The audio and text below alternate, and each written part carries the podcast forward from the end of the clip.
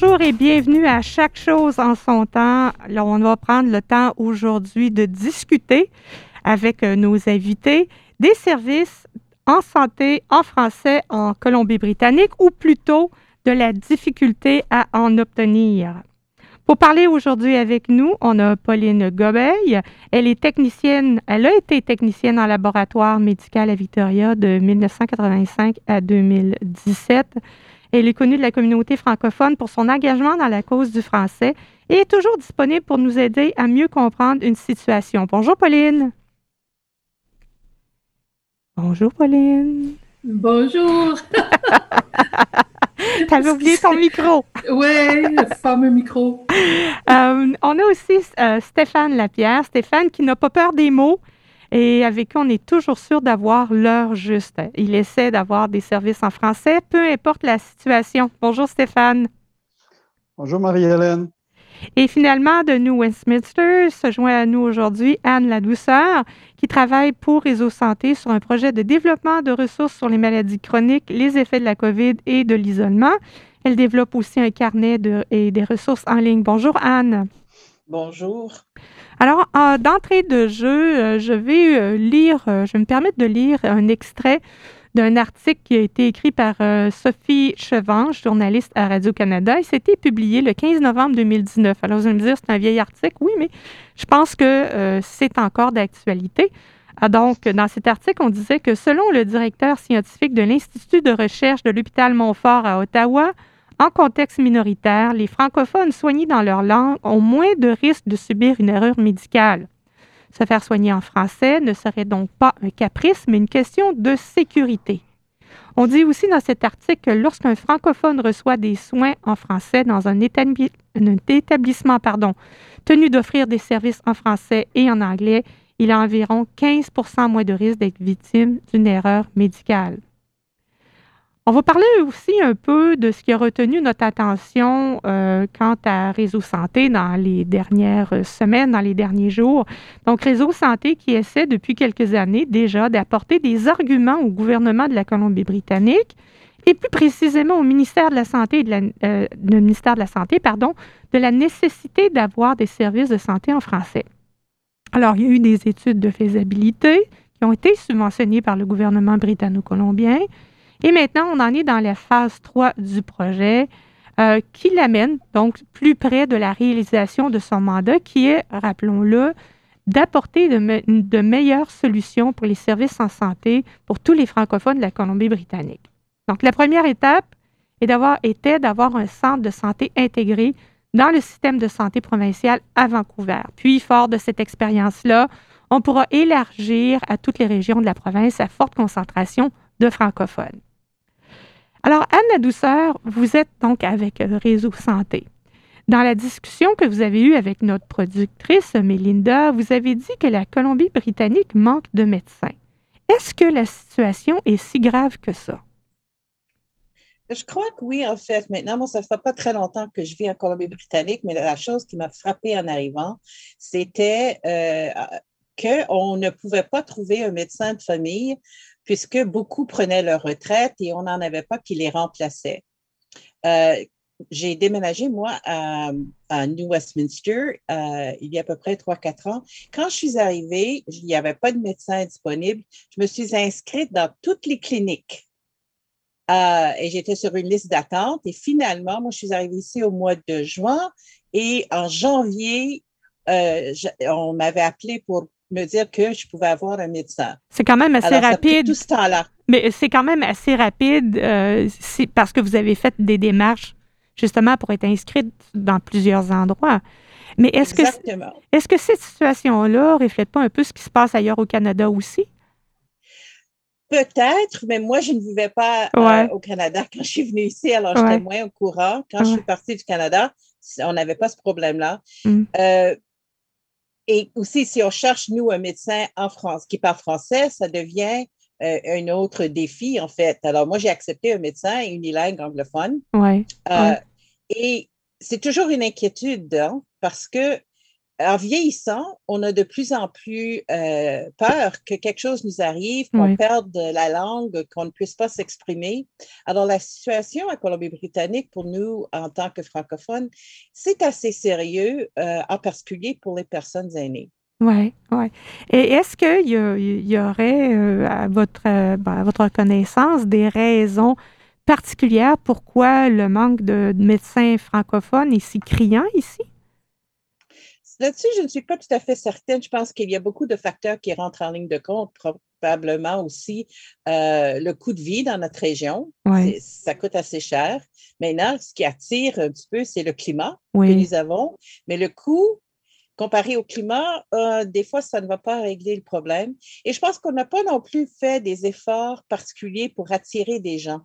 Ah. Euh, nous avons vécu le même problème à des moments en éducation. Et quand on a pris les mesures pour les attirer, on a trouvé moyen d'aller les chercher en particulier pour répondre à un besoin qu'on avait défini. Alors là, on a trouvé les gens.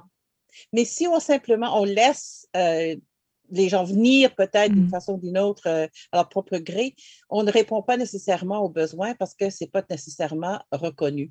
Ben, c'est intéressant ce parallèle que vous faites avec euh, l'éducation parce qu'effectivement, on a vu des commissions scolaires, euh, des districts, comme on les appelle ici, ou des commissions scolaires francophones, aller euh, soit dans les autres provinces ou aller en France directement ou en Belgique pour tenter de trouver des professeurs francophones. Et ils ont trouvé effectivement des gens qui étaient prêts à, migrer vers, vers la Colombie-Britannique. Donc, c'est possible. Et comme vous le dites, pourquoi ne pas prendre cette attitude-là, justement, avec euh, ben, pour les soins de santé. Pas juste les médecins qui manquent en français, c'est les, infirmières aussi, c'est les préposés aux bénéficiaires. C'est tout. C'est les, les techniciens de labo, c'est toute la gamme de spécialistes euh, euh, médicaux.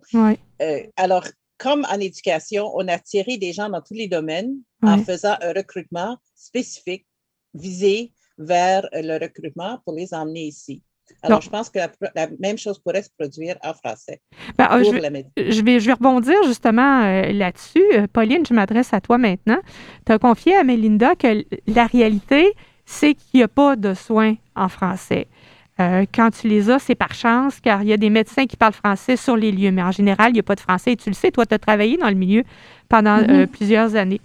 Euh, d'après ce que tu dis, donc, euh, dans la pré-entrevue, il y aurait dans les, hôpitaux des listes d'employés qui parlent d'autres langues que l'anglais. Comment est-ce que ça fonctionne, ça?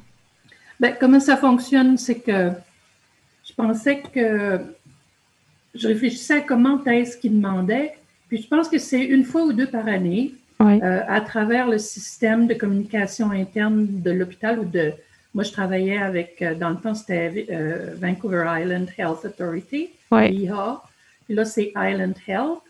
Mais euh, une fois ou deux par année, il y en avait un courriel qui disait si vous parlez un langage puis que vous voulez aider avec la traduction quand il y a besoin, envoyez-nous votre nom puis vos, coordonnées, dans quel département vous, vous travaillez.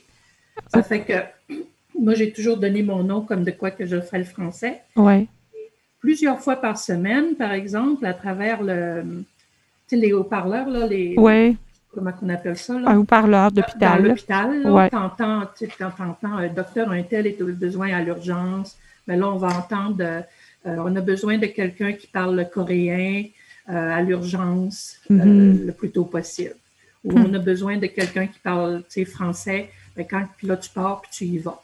OK, OK. Puis, puis ça, à ce moment-là, c'est des services d'interprétation. Oui. C'est ça. C'est pour aider. C'est quelqu'un qui est là puis ils ne comprennent pas.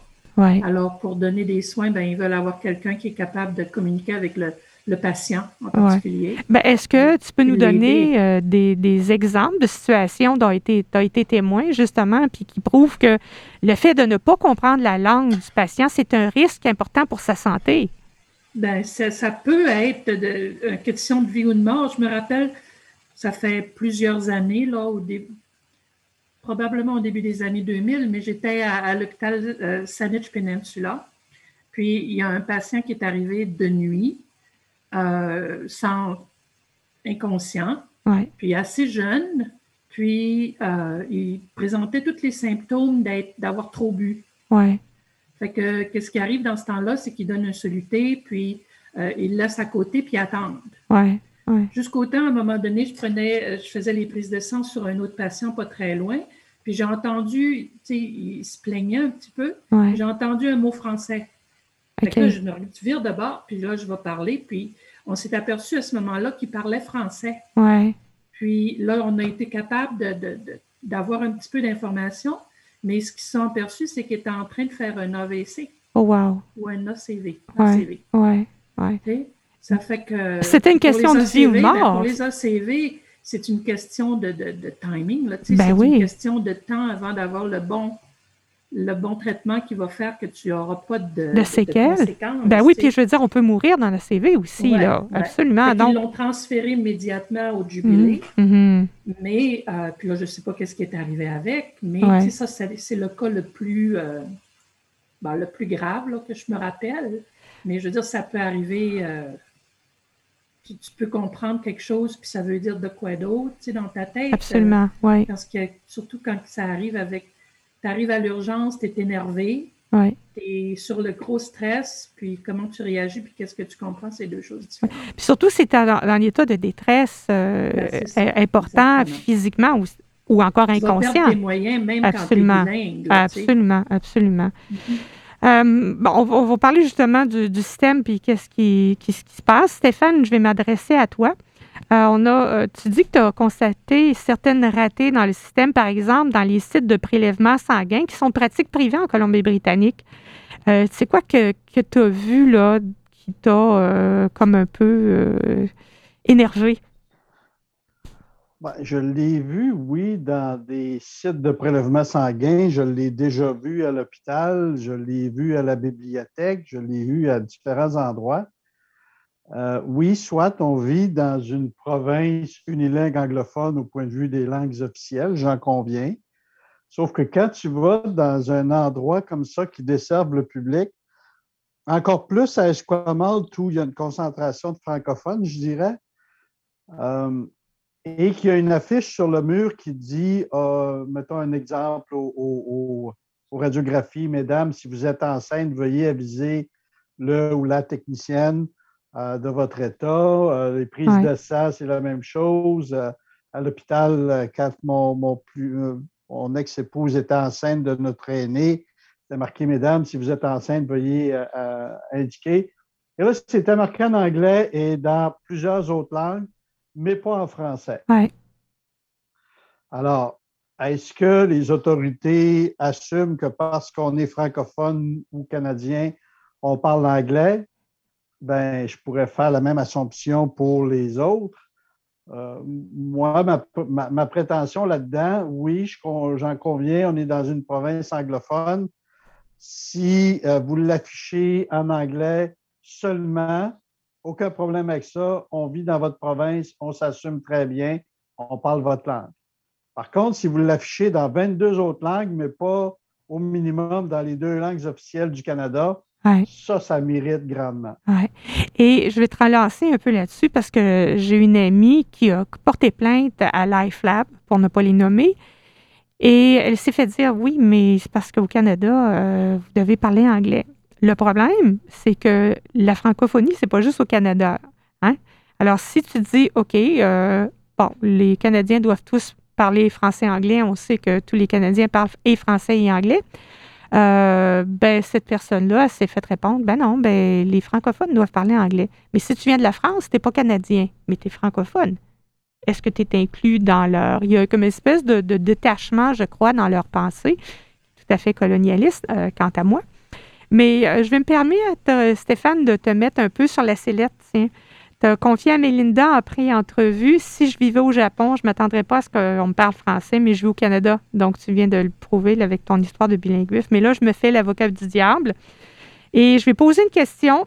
Euh, comme si j'étais quelqu'un qui ne croit pas que les francophones ont besoin de services de santé en français. Alors, ce n'est pas nécessaire de m'attendre à la porte du studio pour me garrocher des roches. Je fais la méchante, là. OK? Donc, je te pose la question. Quand tu es venu en Colombie-Britannique, tu savais que c'était une province unilingue anglophone. Pourquoi est-ce qu'on devrait te donner un service particulier parce que tu es francophone?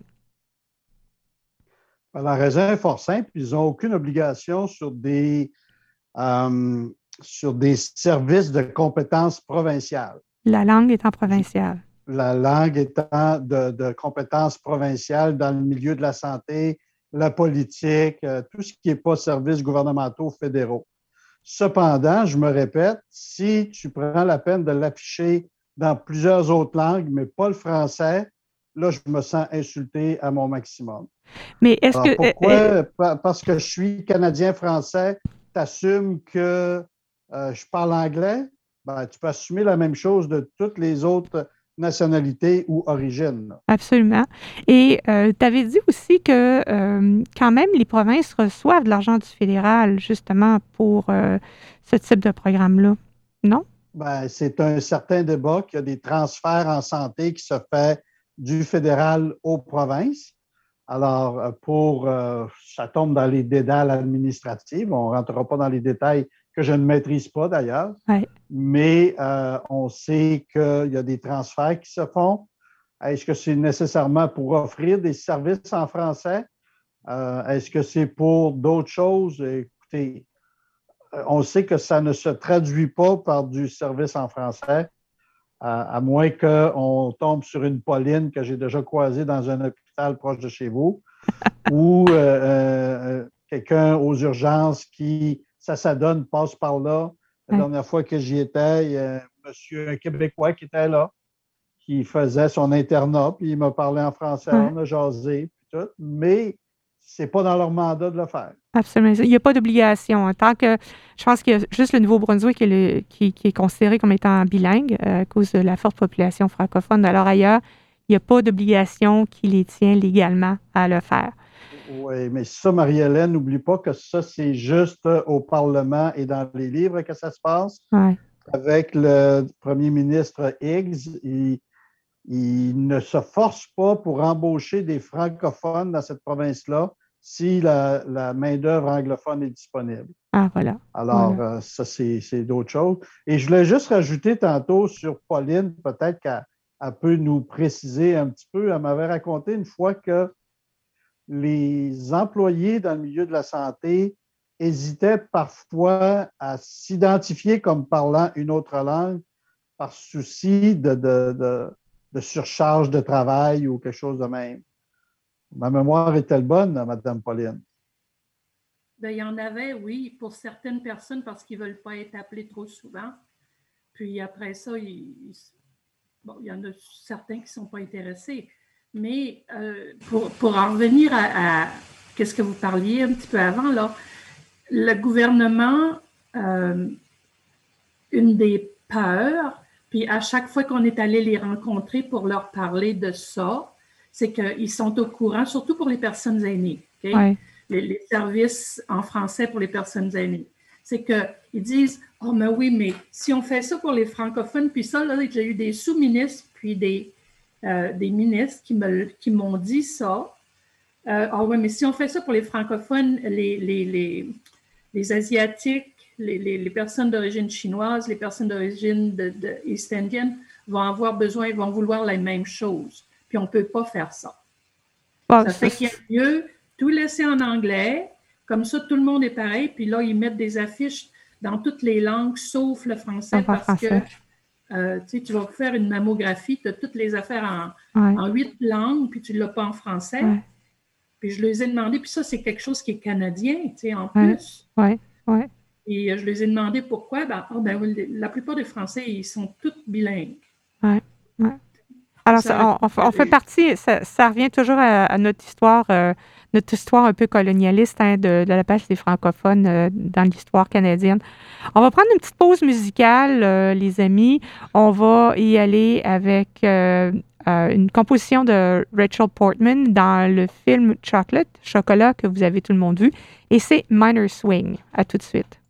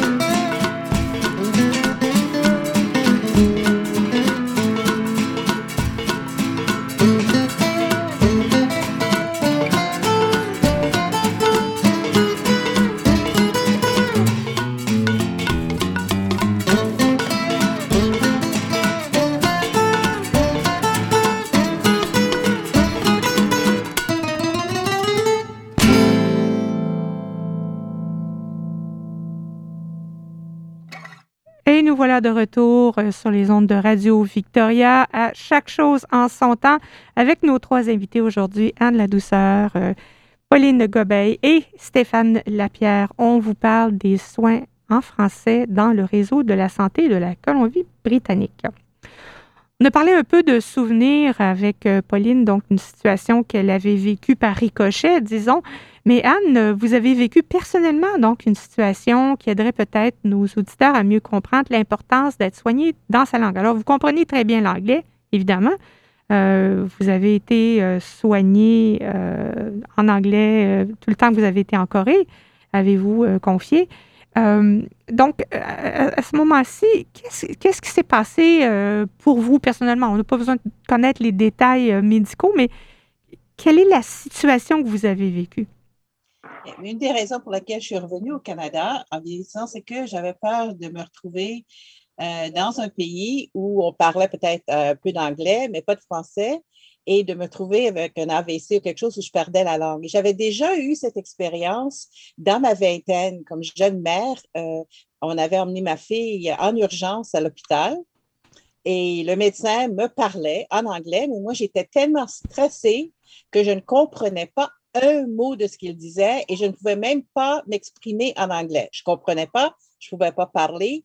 Et ça, c'était en état de crise. Alors, j'avais vécu cette expérience malgré le fait que je suis tout à fait bilingue j'avais vécu de nombreuses années aux États-Unis et ailleurs, dans des milieux anglophones, mais dans des situations de stress, j'étais très consciente du fait qu'en vieillissant, je pouvais aussi éprouver des, euh, certains stress face à une maladie, même si ce n'était pas un AVC, je pourrais simplement être stressée et ne pas pouvoir comprendre ce qu'on me disait. Mais j'ai découvert qu'en arrivant en Colombie-Britannique, tout à fait ce que euh, Stéphane décrivait, qu'on voyait les choses écrites dans toutes les langues, je pouvais lire le coréen, mais il n'y avait pas de français. et ce qu'on a découvert avec Réseau Santé aussi, c'est que très souvent, et j'ai aussi vécu cette expérience-là, que quand on offre des programmes en anglais, les francophones ne participent pas toujours. Ah. Euh, par exemple, moi, je suis rentrée un petit peu à avoir contact avec Réseau Santé et, tout cela à cause d'un atelier qui se donnait ou un programme pour, euh, au sujet d'éviter des chutes pour les aînés. Oui. Maintenant, j'avais vu le même problème en anglais, mais je ne m'étais jamais inscrite. Mais c'est quand je l'ai vu en français, me suis inscrite. Et, pourquoi? Ce découvert, c'est que on ne sait pas exactement pourquoi. Moi, pourquoi je, je l'ai fait, c'est que c'est en anglais, mais OK, c'est intéressant. Ah, c'est en français. Mais là, je devrais, je devrais en, profiter. Oui. Et je me sens très à l'aise de pouvoir parler avec quelqu'un qui est francophone euh, au sujet. je ne sais pas, euh, on se sent un peu moins stressé des fois quand on peut parler dans sa propre langue à des gens euh, qui, qui sont dans notre esprit un peu comme nous, qui nous comprennent et on n'a pas peur de, de je sais pas, d'oublier les mots, de, de, se trouver, comme j'ai dit, dans une situation comme quand j'étais dans ma vingtaine où je ne comprenais pas un mot du médecin. Oui. Euh, alors, euh, un réseau santé, on n'a pas découvert le pourquoi de, les gens ne s'inscrivent pas. Mais c'est pour ça aussi, parce que pour cela qu'on est souvent invisible en Colombie-Britannique, parce que très souvent, on ne s'inscrit pas et on ne s'affirme pas. Et quand on parle aux anglophones, les réponses que et Pauline et Stéphane ont données sont des réponses qu'on reçoit, mais il y a aussi l'autre qui a à faire avec les nombres. Les nombres. On va dire qu'on n'est pas suffisamment nombreux, les francophones, pour avoir des services ou pour, pour qu'on mette les choses dans notre langue ou pour offrir quelqu'un en français qui pourrait nous offrir le service. Malgré que les gens existent dans la province pour offrir le service. Oui. Alors, c'est complexe comme situation il n'y a pas vraiment juste une, une question. ne sont pas si complexes. Oui, donc il n'y a pas vraiment une raison particulière. C'est un ensemble de différentes raisons ou de choses qui sont sous-jacentes, sous-jacentes inconnues. Peut-être euh, d'essayer de voir. Justement, Stéphane, toi qui travailles avec des aînés beaucoup, est-ce que euh, tu as une idée du pourquoi de justement ce manque de participation quand c'est en anglais?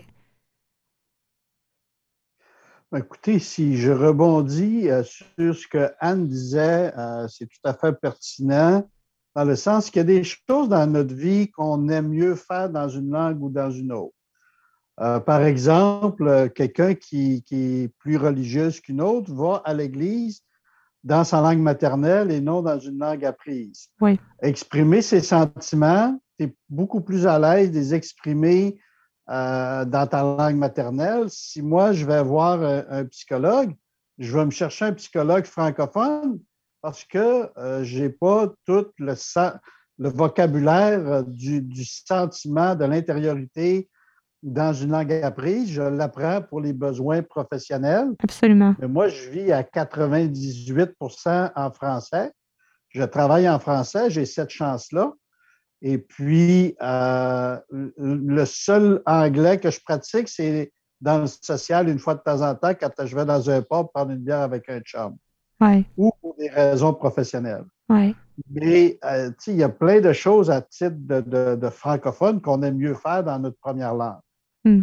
Dans le domaine de la santé, comme on, parlait là, oui, avec euh, les personnes aînées, pourquoi ils ne participent pas à des programmes anglophones? C'était ça ta question? Oui.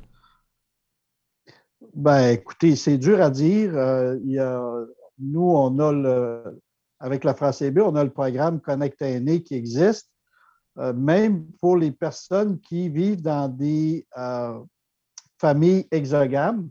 C'est-à-dire? il y a un des deux conjoints qui ne parle pas le français. Alors, euh, la personne aurait beau aller dans des activités en anglais parce que c'est comme ça plus souvent que ça se passe à la maison. Mais ces personnes-là font quand même le choix de venir à des activités en français de façon très régulière parce qu'ils s'identifient à la communauté francophone, les activités sont en français, euh, les maris euh, parlent ou à, tout le moins comprennent le français. Pauline pourrait vous en, vous en parler un certain temps. Son mari est anglophone. Mais il parle aussi euh, assez bien français, que j'ai constaté dans les dernières années. Alors, mais nous, on a ce sentiment d'appartenance-là à la communauté francophone parce qu'on est très impliqués.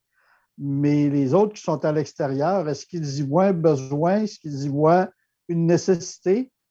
c'est ce que moi-même j'essaie d'établir avec les différentes interactions que je fais avec tout le monde. Et c'est une question qui est assez difficile à répondre en soi.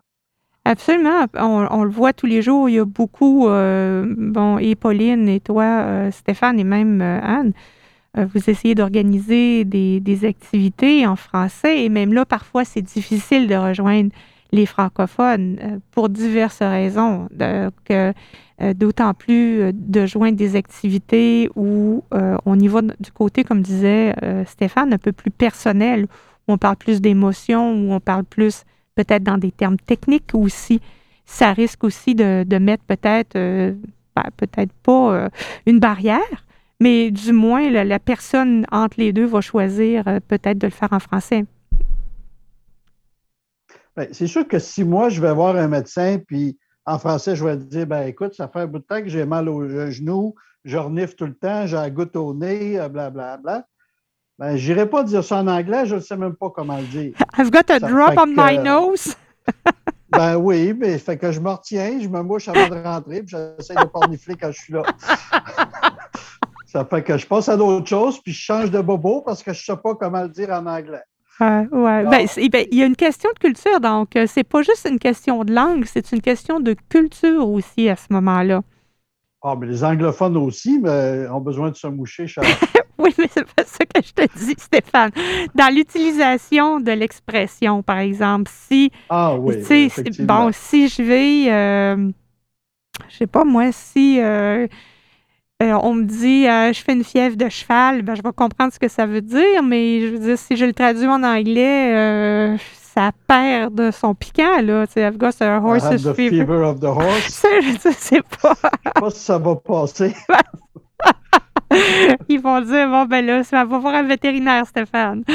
Euh, mais non, mais c'est ça. Il y a peut-être aussi une question, euh, une question qui est, plus culturelle euh, dans ce sens-là. Donc, c'est des, des, expressions où, tu sais, si moi je dis, par exemple, ben je fais de l'arthrite dans, dans le genou.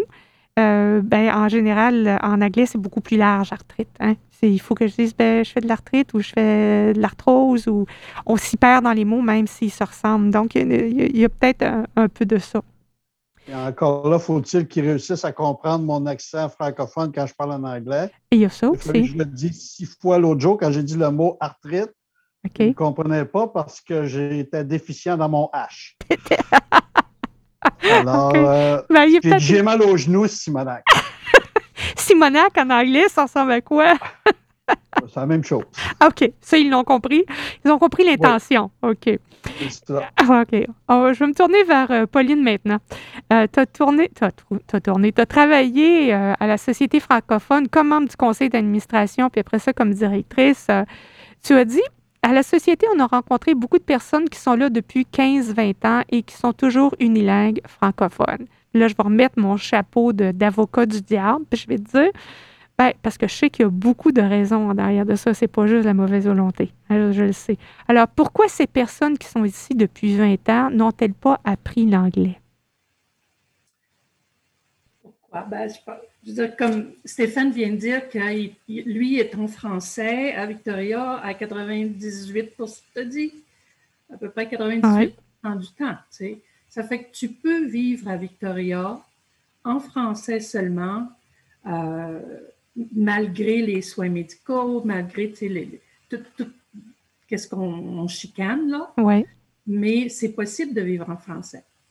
Puis, euh, fait, rajoute à ça que c'est un couple, tu as des enfants, euh, mettons le mari, parce que j'ai vu les deux, hein, l'homme qui parlait pas français, qui parlait pas anglais, ou la femme qui parlait pas euh, anglais.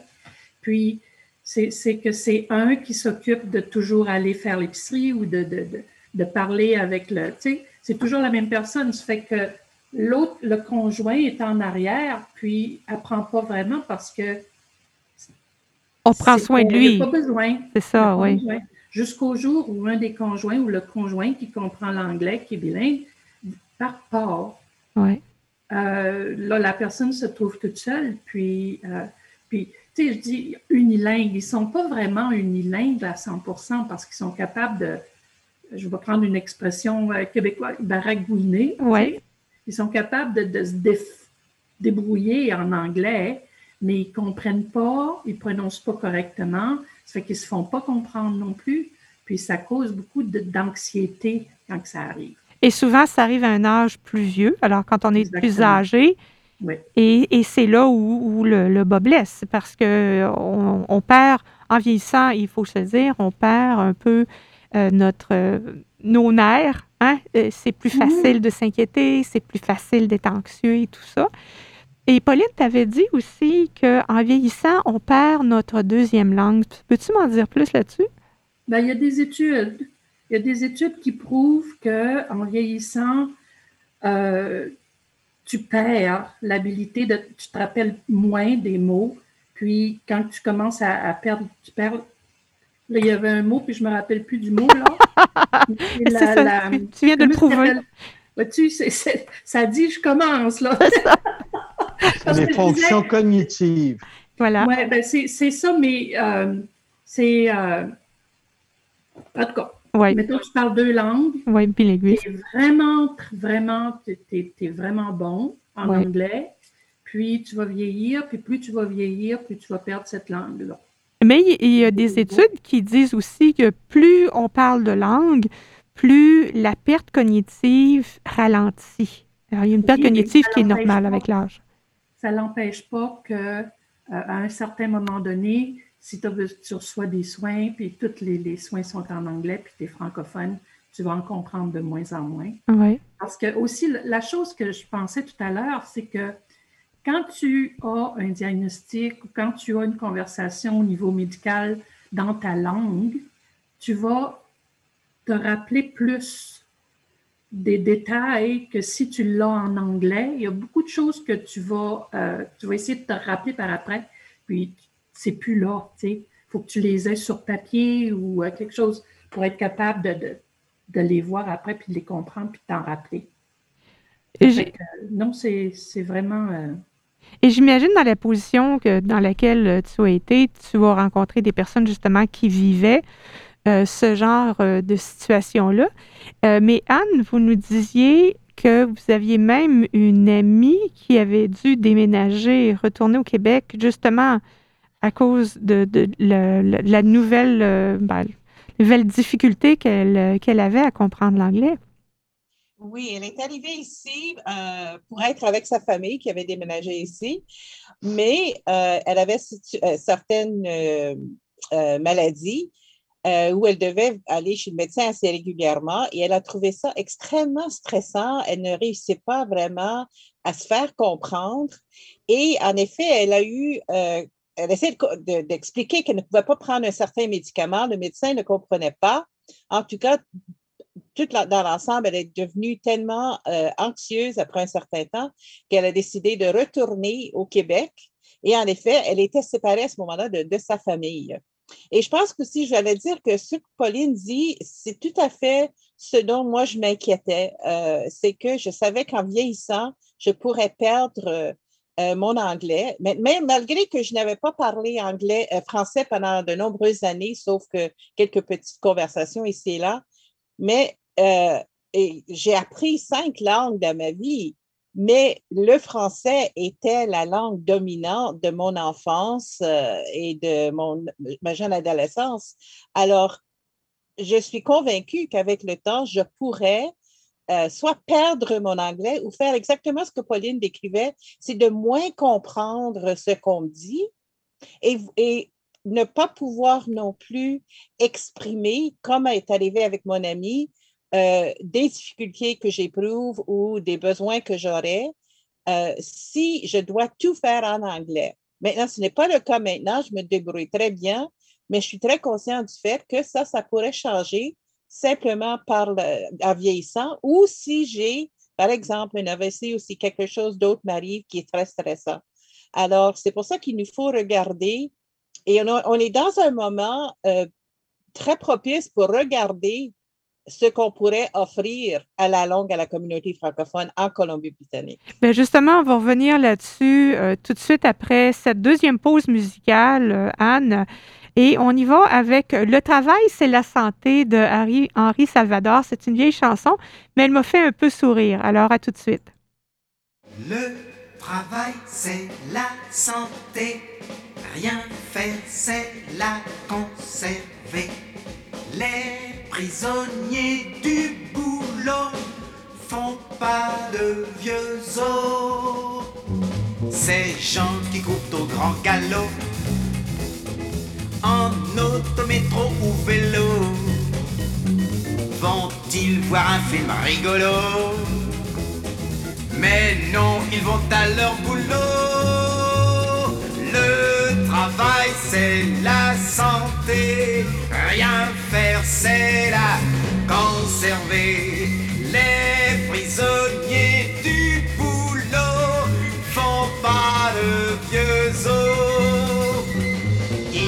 bossent 11 mois pour les vacances et sont crevés quand elles commencent. Un mois plus tard, ils sont costauds mais faut reprendre le boulot. Et tous ensemble Le travail c'est la santé,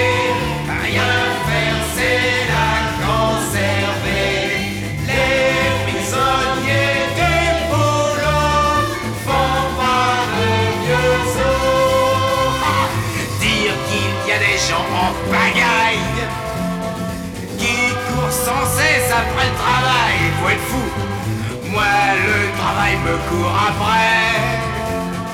Il n'est pas prêt de me rattraper.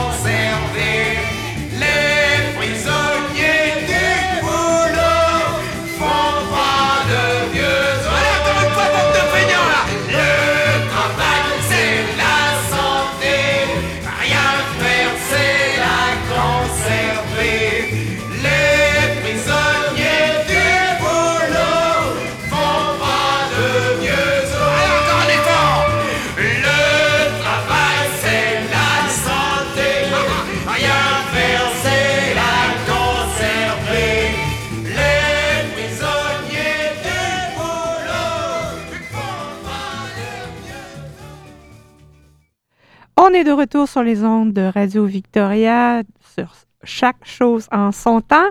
Ici Marie-Hélène Bourret et je reçois avec nous trois, trois aînés, il faut le dire. Aujourd'hui, Pauline Gobeil, Anne La Douceur et Stéphane Lapierre. Stéphane va me dire non, je ne suis pas un aîné. Bon. Voilà. Euh, je reviens, euh, Anne, sur euh, ce que vous nous disiez juste tout avant la pause, c'est-à-dire d'essayer de trouver des moyens peut-être pour donner des services en français. Avez-vous des idées sur ce sujet-là? Ce qu'on a découvert avec la COVID, c'est qu'on utilise de plus en plus l'Internet pour différentes choses y compris euh, des consultations médicales. Alors, euh, c'est quelque chose sur lequel on pourrait se pencher comme solution. Ça n'empêche pas euh, d'avoir un centre qui est centralisé, par exemple, à Vancouver. tout comme on a créé il y a 25 ans, à peu près, 25-30 ans, à Toronto, c'est d'avoir un centre. Mais de ce centre-là, on pourrait aussi offrir des services virtuels de consultation. Par exemple, de euh, spécialistes qu'on n'a pas sur place. Exactement. Et des fois, c'est un hasard. Hein. On découvre, par exemple, moi, je peux avoir des soins dentaires avec une dentiste francophone. Ça, ça donne qu'il y en a une à cinq minutes de mon appartement. Ben, chanceuse. Euh, alors, voilà. Et c'est une francophone qui est venue ici pour des raisons personnelles. Euh, alors, des fois, par hasard, on se retrouve à trouver quelqu'un mais on pourrait commencer un service. Ce n'est pas parfait. Les consultations virtuelles ne sont pas tout à fait au même niveau que des consultations en personne, mais au moins c'est un début, c'est un départ. Bien, je sais que ça se fait aussi pour les régions éloignées où justement les services de santé sont, sont plus difficiles à avoir. Mais il est même euh, facile, ben, peut-être pas facile, mais plus facile euh, le médecin de garde vous passe une radiographie, il l'envoie au médecin francophone, euh, je ne sais pas moi, à Montréal ou à Paris, peu importe, et, là, il y a une interprétation qui se fait par le médecin qui est sur Zoom, justement. Donc, c'est possible. ça pourrait, être fait, ça pourrait être fait ici aussi, à côté d'un centre ici, de, spécialistes euh, parlant français. Et ce qu'on a découvert, et ça, c'est partout au Canada, et dans plusieurs domaines, son éducation, ça pourrait être en médecine, le plus qu'on offre de services en français, le plus qu'il y a une demande. Oui. Alors, c'est quand il n'y a rien, on se dit, mais écoute, ça ne vaut pas la peine, il n'y a rien. Mais quand on voit qu'on offre le service, et de plus en plus, les gens demandent le service et on découvre qu'il y a beaucoup plus de francophones qu'on croyait existait dans la région. Alors, pour moi, c'est une façon, et je pense que des fois, ils disent, OK, pour les aînés, les aînés sont un peu plus, euh, moins aptes à utiliser l'Internet euh, ou tout ce qui est informatique. Technologie, En effet, nous, ce qu'on a découvert depuis la COVID, c'est que de plus en plus, les aînés le font parce qu'on n'a pas de choix. Absolument. Et ça, oh, ça a démystifié pour beaucoup d'entre nous. Ça ne veut pas dire que ça répond aux besoins de tout le monde, mais ça peut répondre à un besoin d'un plus grand nombre que ce qu'on adresse aujourd'hui. Malheureusement, dans, justement, dans cette histoire d'Internet, de, Zoom, de technologie, il y a les gens qui sont les plus démunis, alors euh, qui ont peut-être déjà la difficulté à s'exprimer en, anglais, qui ont peut-être un niveau de euh, en français literacy, je, oublié en français, là, euh, de, de, capacité à lire et à comprendre les instructions même en français, euh, parce qu'ils ne sont pas très alphabétisés. Et ces gens-là sont plus encore, euh, plus encore isolés. Alors, il existe évidemment plusieurs types de programmes pour aller rechercher ces personnes-là, mais ce genre, justement, de, de, de capacité qu'on a avec la technologie maintenant, d'interprétation, euh, de transfert de connaissances. Alors, il y, aurait vraiment quelque chose à, aller voir de ce côté-là. Il y a peut-être des choses aussi qu'on peut faire euh, d'emblée. Par exemple, euh, toi, Stéphane, tu as eu un événement, tu en as un petit peu parlé là, en 2019, où tu as dû être hospitalisé. Tu as eu la chance de, pouvoir parler à un interne. Mais euh, s'il y avait vraiment eu personne à ce moment-là, est-ce que tu aurais pu avoir euh, le service d'un traducteur, d'un interprète? Ben, en fait, la discussion en français que je vous ai relatée, ça ne s'est pas passé au même moment. Ça a été plus tard. Le, ce à quoi tu réfères en 2019, oui, j'ai eu un, épisode cardiaque à ce moment-là. Et non, je n'ai pas eu de service en français. Sauf ce qu'il faut savoir, c'est que quand tu rentres à l'urgence, puis il faut qu'ils prennent soin de toi, ben écoute, peu importe la langue, prends soin de moi, puis on réglera nos comptes après. Là. Euh, débouche, débouche les tuyaux, puis après ça, on jasera. Sauf que je me suis aperçu à un moment donné, euh, dans la chambre, j'étais là euh, trois jours. le personnel, je crois, ben, en tout cas, le personnel dans la, section où j'étais, bon, se sont aperçus évidemment que l'anglais n'était pas ma première langue, mais ils étaient quand même plus attentifs à mon accent, prenaient le temps de comprendre qu'est-ce que j'expliquais, même si je n'avais pas tous les bons mots. Euh, puis je posais des questions pour savoir ah, comment est-ce que ça. Là, je lui montrais, ben, j'ai mal là. Puis là, il me disait, il m'expliquait, ah, c'est comme ça que tu devrais le dire, etc. Fait que j'ai quand même eu une bonne. Euh, un bon service. Une bonne communication, puis un bon service avec le personnel à Jubilee. Puis, euh, dans mon séjour, il y a une dame qui est passée pour euh, les maladies du cœur. Moi, elle dit, monsieur, on, offre un programme de tout ça. Elle dit, je voulais vous offrir, euh, donner le livre pour prendre connaissance de qu'est-ce qui vous attend, puis les, précautions à prendre, tout ça. J'ai dit, madame, j'ai dit, si votre livre est en anglais, elle a dit oui. Elle a dit, c'est le livre qu'on distribue à tout le monde. Elle dit si vous me si vous me trouvez une copie en français, je vous garantis que je vais le lire. Et? Puis j'ai eu ma copie en français. Voilà, euh, Une demi-heure après, j'avais ma copie en français. Mm. Parce que c'est la Société canadienne des maladies du mm. cœur. Mm-hmm. Ça fait que déjà, tu pars du principe que c'est financé par le gouvernement fédéral. Ouais. Euh, ils doivent avoir euh, une copie en, en français. Et s'ils ne l'avaient pas eu, euh, sur place, je l'aurais fait venir. Puis je, me permets de donner juste un autre exemple. Moi, je demande souvent, puis les gens me trouvent assez comique des fois. Je vais au restaurant, je demande toujours au, personnel Parlez-vous français? Y a-t-il quelqu'un ici qui parle français? Je veux me faire servir en français. Je le demande régulièrement. Euh. Je vois Pauline copine du bonnet parce qu'on le fait souvent ensemble. Euh, j'ai changé mon véhicule l'année passée, puis chez le concessionnaire, j'ai demandé d'avoir le manuel du véhicule en français. Ben, ils ont dit, monsieur, on peut le faire venir, ça va coûter 80 J'ai dit, non, non, je m'excuse, tu n'as pas compris, là. J'ai dit, vous allez me trouver un livre en français. Fait que là, il a fallu que je m'astienne avec eux autres. Là, tu as trouvé l'anglais nécessaire pour avoir ton livre en français.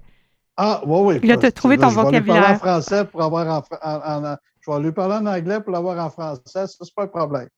Mais j'ai appris, par contre, en écoutant l'émission La Facture il y a quelques semaines, ils sont justement arrivés là-dessus. Je l'ai montré à mon garçon parce que mon, garçon chiolait après moi. Voyons, papa, je vais te le lire, puis c'est pas grave, il est en anglais, je vais, je vais m'en occuper. Il était gêné, il était gêné de son père, là. Il était totalement gêné de son père.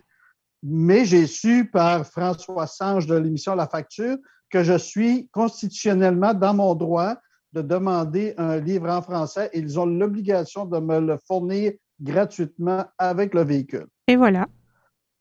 Alors, ben, tu payes assez cher aussi. tu payes assez cher aussi pour ton Moses de véhicule que. Hein? Ben, il y a ça déjà. Et puis, euh, comme je vous dis, moi, je vis à 98% en français. Je parle, je parle en anglais par obligation. Bon. Mais Marie-Hélène, oui. si tu peux rajouter quelque chose pour les services en français que je pense qui est important, oui. il, y a une, il y a un groupe, ben, ça s'appelle, c'est PHC, c'est Provincial Health Service euh, Association. Euh, euh, en tout cas, je pense que c'est ça. Puis, eux autres offrent des traductions, je crois, dans 42 langues ou dans, pour les médecins. Ah bon? Le problème, c'est que il faut que ce soit le bureau du médecin qui demande le service. Alors, ça ne peut pas être le patient? Ça ne peut pas être le patient. Ça fait que c'est plus difficile parce que les médecins, souvent, n'auront euh, pas le temps ou prendront pas le temps ou vont dire Ah, c'est trop compliqué. Mais il faudrait que les, les personnes qui écoutent, là, si jamais ils ont vraiment besoin de traduction, puis c'est un service qui est provincial. OK. Ça fait que de demander à son médecin pour cette entrevue-là ou pour notre rendez-vous, j'ai besoin de traduction. Puis le médecin, lui, va appeler ou son bureau va appeler le, PHSC, puis euh, il va pouvoir obtenir le service. Fait que c'est quelqu'un qui est au téléphone ou quand ils peuvent, euh, c'est quelqu'un qui vont appeler, qui est sur leur liste, puis qui va aller avec le patient. Alors, on va mettre ça sur notre page Facebook, je crois, Alexis. on va s'assurer qu'on on a le lien ou le nom complet pour, que les gens puissent aller le, référer. Justement, euh, euh, Pauline, tu as dit aussi que toi, tu as, vu des améliorations depuis que tu es arrivée ici. Tu étais à St. Mary's, tu as dit à un moment donné. Euh, tu as vu qu'il y a eu beaucoup de traductions qui ont été faites en français. Quel type de littérature, justement, est-ce qu'on peut trouver en dehors des livres pour les automobiles? quelle sorte de livres est-ce que tu as vu qui avaient été traduits? Ben, Réseau Santé ont traduit presque toutes les. Ils ont plein de fiches médicales maintenant. Euh, tout ça, c'est en français. Euh, que tu peux, aller sur leur site puis euh, avoir de l'information sur. moi, je me rappelle à l'école sur les poux. oui. Quand on a des enfants, c'est important, oui. Ben oui. Puis c'était la première fois que je consultais, mais je veux dire, euh, ils en ont traduit presque à chaque année de plus en plus. Puis là, maintenant, il y a toute une série. Euh, la, Fédération des parents a fait traduire euh, le, sais, le livre, là, le, bébé, bébé et sa maman. Oui, oui, oui. Vient, ben, ils ont fait traduire tous ces livres-là. C'est tout en français. Je vais, je vais passer tout de suite à Anne, puisqu'elle vient de, de lever sa main. Anne, pouvez nous en parler un peu plus de ça? Euh, ce, non, ce que j'avais ajouté euh, à ce qui a trait à réseau santé aussi et, les médecins, euh, c'est que si jamais on cherche, et moi je ne savais pas quand je suis arrivée ici que ça existait, mais j'ai découvert depuis, c'est que si on va en ligne à réseau santé, il y a aussi une liste de médecins dans différentes régions qui parlent français. Maintenant, la liste n'est pas nécessairement toujours complète et c'est très difficile de maintenir, mais au moins ça nous donne un début. Euh, alors, ça, c'est une ressource aussi. Alors, moi, je suggérais aux gens, euh, si on cherche quelque chose, c'est d'aller sur le site de Réseau Santé, c'est R-E-S-O, S-A-N-T-E, euh, et de voir ce qu'il y a là, parce qu'il y a des renseignements, comme Pauline le dit. Il y a toutes sortes de renseignements et ce n'est pas nécessaire d'aller en personne. Beaucoup est disponible en ligne.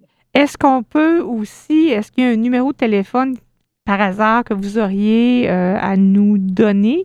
où les gens qui peut-être sont moins habiles avec euh, les ordinateurs pourraient téléphoner? Euh, si vous me donnez une seconde, je vais chercher le numéro parce que je ne l'ai pas dans la mémoire de ma tête. Je l'ai dans la mémoire de mon téléphone. Je vais vous laisser le, chercher. Pendant ce temps-là, euh, Stéphane, je vais te demander peut-être, parce qu'on arrive presque à la fin, je vais te demander justement ton mot de la fin quant au service en français. Est-ce que tu crois qu'on peut changer quelque chose? Ben, certainement, mais ça dépend de la volonté des personnes en place.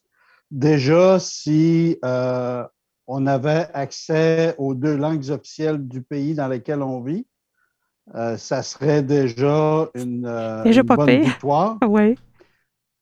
Parce que savoir que c'est disponible, et Anne le disait tout à l'heure, c'est une question pour les gouvernements de, nombre et de pouvoir de vote, alors que pour les autres, c'est euh, pour nous, le nombre ne le justifie pas, comme on a vu avec l'article 23 dans les dernières années au niveau du gouvernement provincial. Mais il faut savoir qu'aux yeux de la loi et des langues officielles, euh, moi, je considère que je suis dans mon pays où il y a deux langues je respecte que les autres soient là. Je vous le répète, s'ils l'avaient juste en anglais, je me tairais, je ne dirais pas un mot. Ouais. Ne mettez pas les autres langues. Si vous mettez les autres langues, mettez aussi les deux langues officielles. Merci Stéphane. Rapidement, Anne, vous nous avez donné le numéro de téléphone. Je le donne 604 629 000. 604 629 000. Alors, c'est Réseau Santé RESO. SANT si on le cherche en ligne. Un dernier mot et très, très rapide, euh, Anne. Euh, euh, je pense que ça, c'était mon dernier mot, en fait, d'aller chercher les renseignements. je suis d'accord que peut-être que la situation s'améliore dans certains domaines, mais on a encore, on fait face encore à beaucoup de défis en ce qui a trait à trouver des soins médicaux en français. Alors, j'espère qu'on va aller de l'avant et que si on se parle d'ici un an, qu'on aura trouvé des solutions à certains de ces problèmes. Merci, Anne. Et Pauline, et bien rapidement, deux phrases, quelque chose à suggérer? Demandez-le, demandez-le en français. Et voilà. Demandez, vous recevrez. Alors, euh, mes trois invités, je vous remercie énormément de la belle discussion qu'on a eue aujourd'hui. Stéphane Lapierre, Anne Ladouceur et Pauline Gobeil. Bonne fin de journée à tout le monde. Et je vous laisse avec euh, Jim Corcoran, ton amour. Au revoir. Merci, au revoir.